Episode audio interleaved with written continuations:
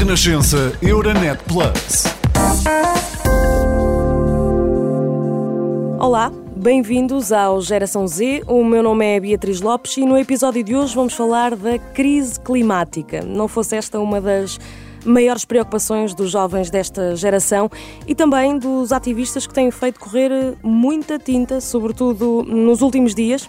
No Reino Unido, duas ativistas de 20 e 21 anos foram acusadas de vandalismo depois de terem atirado sopa contra um quadro de Van Gogh, um protesto para que o governo britânico suspenda novos projetos de extração de petróleo e gás. Também em Londres, uma jovem portuguesa de 26 anos foi acusada eh, de furto e danos criminais eh, depois de ter entrado em duas lojas de luxo e ter despejado garrafas de leite no chão, eh, neste caso para sensibilizar os governos a pensarem mais numa sociedade vegetariana. Já por cá, mais de 20 ativistas bloquearam a entrada da sede da Galp em Lisboa, acusando as petrolíferas e os seus lucros multimilionários de serem os responsáveis pelo aumento de custo de vida em Portugal. Três destes ativistas foram detidos, entretanto, já foram libertados. Um deles chama-se Ideal, tem 20 anos e junta-se agora a nós em estúdio. Olá, bem-vindo. Alô, obrigado. E temos também connosco via online a Matilde Alvim, que tem também 20 anos. Olá, bem-vinda. Olá, obrigada. Ideal, tenho de começar por ti e, e antes de mais deixa-me dizer que sei eh, que esta introdução poderá ter sido um bocadinho injusta, eh, porque o vosso compromisso com o futuro do planeta não se resume apenas a estas notícias, mas eu prometo que eh, teremos tempo para falar de tudo. Antes de mais, pergunto-te se hum, voltarias a fazer tudo outra vez nesta ação contra a Galp e se achas que estas ações de desobediência civil são a única forma, de facto, de mudarmos alguma coisa? Então, para começar, gostava de dizer que nós já assinámos petições, nós já fizemos manifestações às portas do, das empresas, dos ministérios, do governo e o movimento ambientalista passou os últimos 50 anos a fazer isto. Entretanto, apenas houve o aumento de emissões, nada mudou enquanto nós sabemos que a desobediência civil resulta. Foi através de ações de desobediência civil que nós fechámos as, explorações de gás de Bajoca e Alves Barrota e foi através da desobediência civil que nós conseguimos a proibição de novas explorações. As próprias empresas, ao fecharem uh, estas explorações, nos seus comunicados para o governo, admitiram que a razão por as estarem a fechar é que o governo não as protegeu o suficiente da comunidade local, que fomos nós a agir. E também Dito isto, há de facto esta enorme necessidade de agir. Nós estamos a lutar pela nossa sobrevivência e, portanto, nenhuma consequência que um tribunal nos possa pôr em cima se compara sequer às consequências de não fazer nada.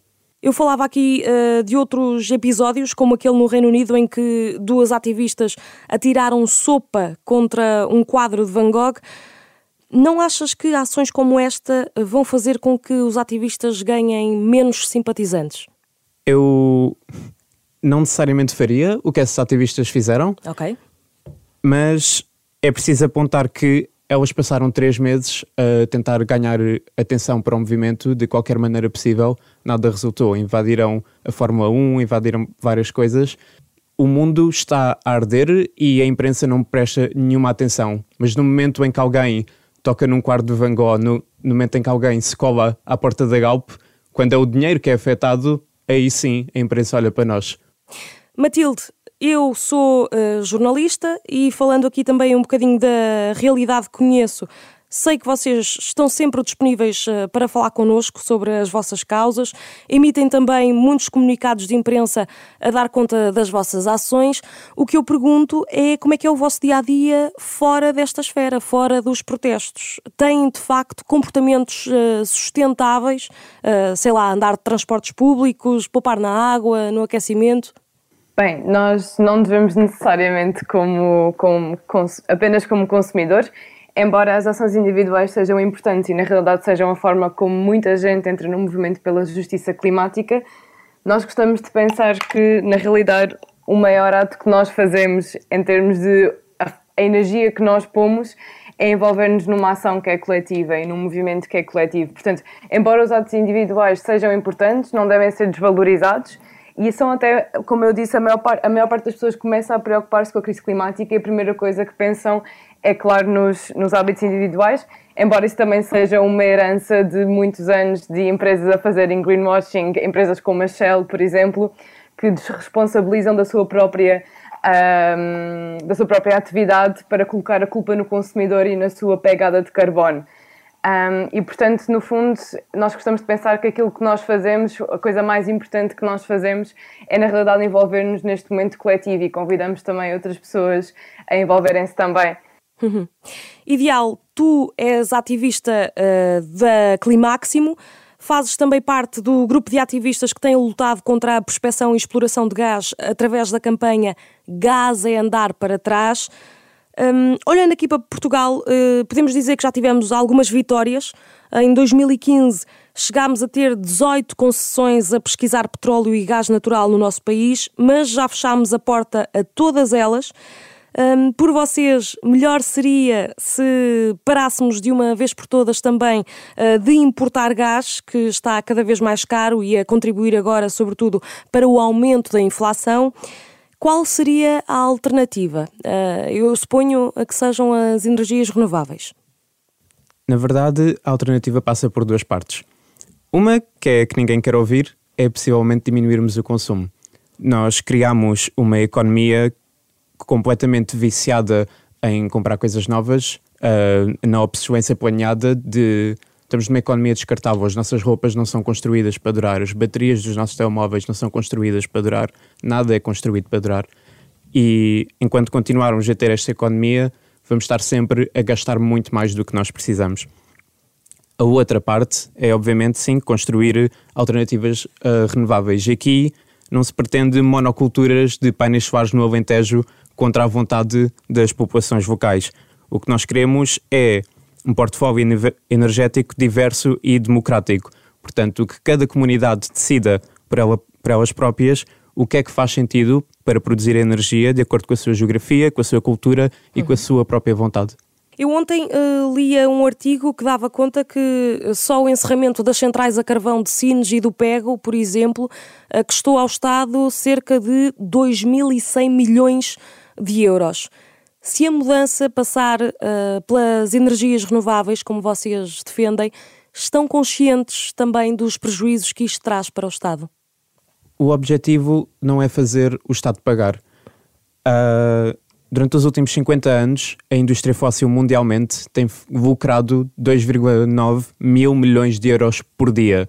Não é por ano, é por dia. Estas são empresas como a Galp que estão a lucrar com o nosso ferimento, com a destruição deste planeta e ao custo das nossas carteiras, das nossas vidas. Não é o Estado e, portanto, não são as pessoas que têm de, de pagar por esta transição, são estas empresas. Eu julgo que uh, todos os ativistas são apologistas um bocadinho da, daquela ideia do menos conversa e mais ação. Um, por isso, o que te peço agora, ideal, é que olhando para, para esta crise climática que o mundo enfrenta, desde as situações uh, de seca extrema, aos incêndios, um, às cheias, uh, consegues definir algumas medidas que deviam ser implementadas no, no imediato? Então, estas empresas, sendo as responsáveis por o caos climático em que nós já estamos a viver, têm que ser elas sempre a pagar e a financiar uma transição justa para um futuro renovável. Isto implica o fechamento faseado de todas as infraestruturas que produzem a eletricidade a partir de gás fóssil e também pagarem a transição justa que garante a formação profissional e o emprego digno para todos os trabalhadores que já estão uh, nestas infraestruturas. Também é necessário garantirmos serviços básicos incondicionais para toda a gente, ou seja, energia gratuita também para todas as famílias. A energia é um bem essencial à vida e, portanto, é um direito humano que tem que ser garantido e garantido pelas empresas que têm lucrado com a sua falta. Ainda é preciso transportes públicos universais, nacionais e, preferência, também gratuitos, em particular a ferrovia, uhum. que nós sabemos que é ecologicamente eficiente. É preciso um enorme investimento na descarbonização dos processos industriais, que continuam, bastantes deles, a usar gás fóssil para os seus processos. e também um plano público para a eletrificação e medidas eficazes de eficiência energética nos edifícios residenciais. E nós sabemos que isto é possível. Há uma campanha, Empregos para o Clima, que produziu um relatório exatamente a explicar como é que uma transição justa em Portugal é possível, alcançável nos prazos ditados pela ciência e ainda consegue produzir 200 mil novos postos de emprego. E vocês têm também uh, sempre essa preocupação, e eu gostaria de sublinhar isto, com a questão dos recursos humanos. Um, às vezes eu fico é, é com a ideia de que damos sempre eh, menos importância a tudo o que nos é distante. Portanto, Estamos constantemente a ouvir notícias de que a China está a atingir uma seca histórica que pode afetar a economia mundial. Eh, o Paquistão está à beira de um desastre de saúde pública, eh, com as inundações que deixaram um terço do país submerso. Em Portugal também já assistimos ehm, a incêndios florestais críticos, já sentimos também, e bem, os efeitos da seca que, que têm vindo a prejudicar as produções agrícolas. Queres deixar aqui uma espécie de acorda Portugal ou achas que para isso uh, era mesmo preciso que faltasse água nas nossas torneiras? Não é só faltando mesmo água nas torneiras, porque não vai ser assim tanto tempo até isso acontecer. A luta pela justiça climática já não é uma luta pelo futuro. Esse tempo já passou. Okay. A luta é aqui e agora e é uma luta pela sobrevivência. No Algarve, por exemplo, um estudo recente da Universidade do Algarve já mostrou que as barragens que alimentam e fornecem água ao Algarve têm ficado cada vez mais vazias todos os anos. E faltam apenas dois, no máximo três anos, até elas esvaziarem por completo. Daqui a três anos, o Algarve não vai ter água. Este inverno também vai ser um dos invernos mais frios da história e, com o aumento do custo de vida, muitas famílias não vão conseguir pagar o seu próprio aquecimento muitas pessoas vão morrer de frio este inverno e nós não estamos ainda preparados para isto. Há países que uh, vão contribuindo mais para, um, para esta crise climática, um, a China, os Estados Unidos, a Índia, o Japão, uh, são os países que mais dióxido de carbono emitem. Olhando aqui para a China, por exemplo, um, representa quase 30% do total de emissões, mas ainda assim só vai reduzir as suas emissões a partir de 2030. Não é um bocadinho hum, desmotivante andarmos aqui a exigir uma União Europeia com impacto neutro no clima, enquanto estes países vão ignorando, de certa forma, hum, esta uh, crise climática?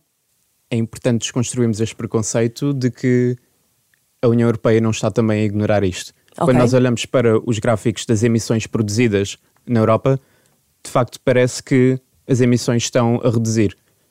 Mas isto não aconteceu porque a Europa alterou de qualquer modo os seus hábitos. Isto aconteceu porque a Europa exportou, fez um outsourcing das suas emissões. Primeiro, a China, a Índia e os Estados Unidos são os países mais populosos do planeta. É normal que tenham uma grande parte das suas emissões. Mas para além disso, principalmente a China e os Estados Unidos são as fábricas do mundo. Portanto, a Europa não reduziu as suas emissões, a Europa exportou a sua produção para a China e para os Estados Unidos, que continuam a produzir os bens que são consumidos cá na Europa e depois as emissões ficam contabilizadas nestes países. E quando nós olhamos para os gráficos das emissões ajustadas ao consumo, então nós vemos que as emissões da Europa continuam a aumentar. Os governos e as empresas continuam a não agir. Há pouco uh, lamentavas que as notícias que vão saindo sobre ativistas sejam uh, maioritariamente más. Um, há outras que não dão tantos cliques, de facto, e, e, agora eu olho para aqui para um relatório que foi divulgado há cerca de três semanas e que dava conta que só na última década foram mortos mais de 1.700 ativistas ambientais. Portanto, estamos a falar de vítimas de assassinos contratados e, e grupos de crime organizado. Hum, eu confesso que, que não fazia ideia, não tinha noção destes números. Achas que se estes assuntos fossem mais noticiados, uh, mudaria aqui alguma coisa na percepção das pessoas? Sim, estes assuntos precisam certamente de, de mais cobertura e de mais visibilidade, mas o facto de eles não estarem a, a recebê-la mostra as prioridades das pessoas e principalmente da imprensa e daqueles que a controlam. É aquilo que também já tinha dito: o planeta continua a ser destruído, imensas pessoas, milhares de pessoas estão a morrer por causa do caos climático em todo o mundo, milhares de ativistas continuam a ser assassinados e ninguém quer saber, ninguém sequer pisca os olhos. Mas assim que o dinheiro do 1% é ameaçado, então aí sim temos atenção. Somos... Isto revela a prioridade de que a propriedade da minoria é mais importante do que a vida da maioria. Matilde, estamos a terminar este episódio. Não sei se queres acrescentar algum ponto, um, mas eu uh, gostaria de convidar a deixar aqui uh, um conselho ou uma recomendação aos jovens que nos ouvem. Então, eu sei que muitos de nós e muitas de nós nos sentimos bastante assustadas com a crise climática e que pode ser especialmente revoltante sabendo que temos tantos anos à nossa frente uh, neste planeta. Um, e acho que o maior apelo que nós podemos deixar é sinceramente que se juntem a uma luta coletiva. Há muitos grupos por justiça climática, há muitas coisas a acontecer e há papéis também que servem cada, cada pessoa um, há várias formas de usar aquilo que vocês gostam de fazer, aquilo que vocês querem fazer, aquilo que vocês têm talento para fazer, de forma a contribuir para o movimento. Um, e também um apelo para se andam na escola ou na universidade para participarem no movimento Fim ao Fóssil Ocupa, que está a convocar ocupações de escolas e universidades a partir do dia 7 de novembro. Um, e fica o apelo para, para organizarem isso também na vossa escola. Há duas reivindicações nacionais que estão a ser utilizadas por todas as escolas e universidades, que é a fim à economia fóssil até 2030 e a segunda é a demissão do Ministro da Economia, António Costa e Silva, que é ex-CEO da Petrolífera Partex. Portanto, fica o apelo para se juntarem às ocupas uh, e é isso. Uhum. Ainda a propósito uh, do apelo para a admissão do ministro António Costa Silva, uh, julgo que foi uh, na semana passada que 16 ativistas invadiram o Ministério da Economia a pedirem a admissão do ministro. Um, não sei se percebi bem a causa, mas julgo que é porque corremos o risco de darmos aqui alguns passos atrás. Um, esse protesto em particular foi na semana passada, foi no Ministério da Economia um, este protesto insere-se portanto, na, no, no movimento Fim ao Fóssil Ocupa. A segunda reivindicação, como eu estava a dizer, é a demissão do, do, do, primeiro, do Ministro da Economia, António Costa e Silva, isto porque nós temos um pouco um trocadilho com as reivindicações, que é um fim aos fósseis e a segunda fim aos fósseis que estão no governo, portanto, das interligações que existe entre uh, o governo e os próprios interesses das, das empresas petrolíferas sendo que sabemos que António Costa e Silva não só é ex-CEO da petrolífera Partex, como até já apelou em, em, público para que as empresas que queiram uh, fazer explorações de gás uh, e reabrir, no fundo, este capítulo que tinha sido encerrado pela campanha Gás a andar para trás, uh, portanto, no fundo, a incentivar que isso volte a acontecer e a dar um passo para trás na nossa luta. Portanto, nós sabemos que António Costa e Silva é, de facto, um barão do petróleo que representa os interesses desta indústria no governo e isso não devia estar misturado. Muito bem. Ideal, uh, queres deixar também aqui uma hum, mensagem aos jovens que nos ouvem? Sim. Um, esta luta, neste momento, é uma luta por sobrevivência. Nós temos sete anos para mudar tudo. E nós sabemos que se daqui a sete anos não atingirmos a neutralidade carbónica, as mudanças vão ser irreversíveis. Portanto, eu pergunto a toda a gente qual é o teu plano de sobrevivência. Porque se o teu plano é continuar a agir com normalidade, a fingir que está tudo bem, tu não vais sobreviver. Obrigada a ambos, Ideal e Matilde. Ficam então aqui as vossas uh, palavras de ordem e estes apelos para ver se ainda conseguimos agir a tempo. O Geração Z regressa dia 2 de novembro. Até lá. Renascença Euronet Plus, a rede europeia de rádios para compreender melhor a Europa.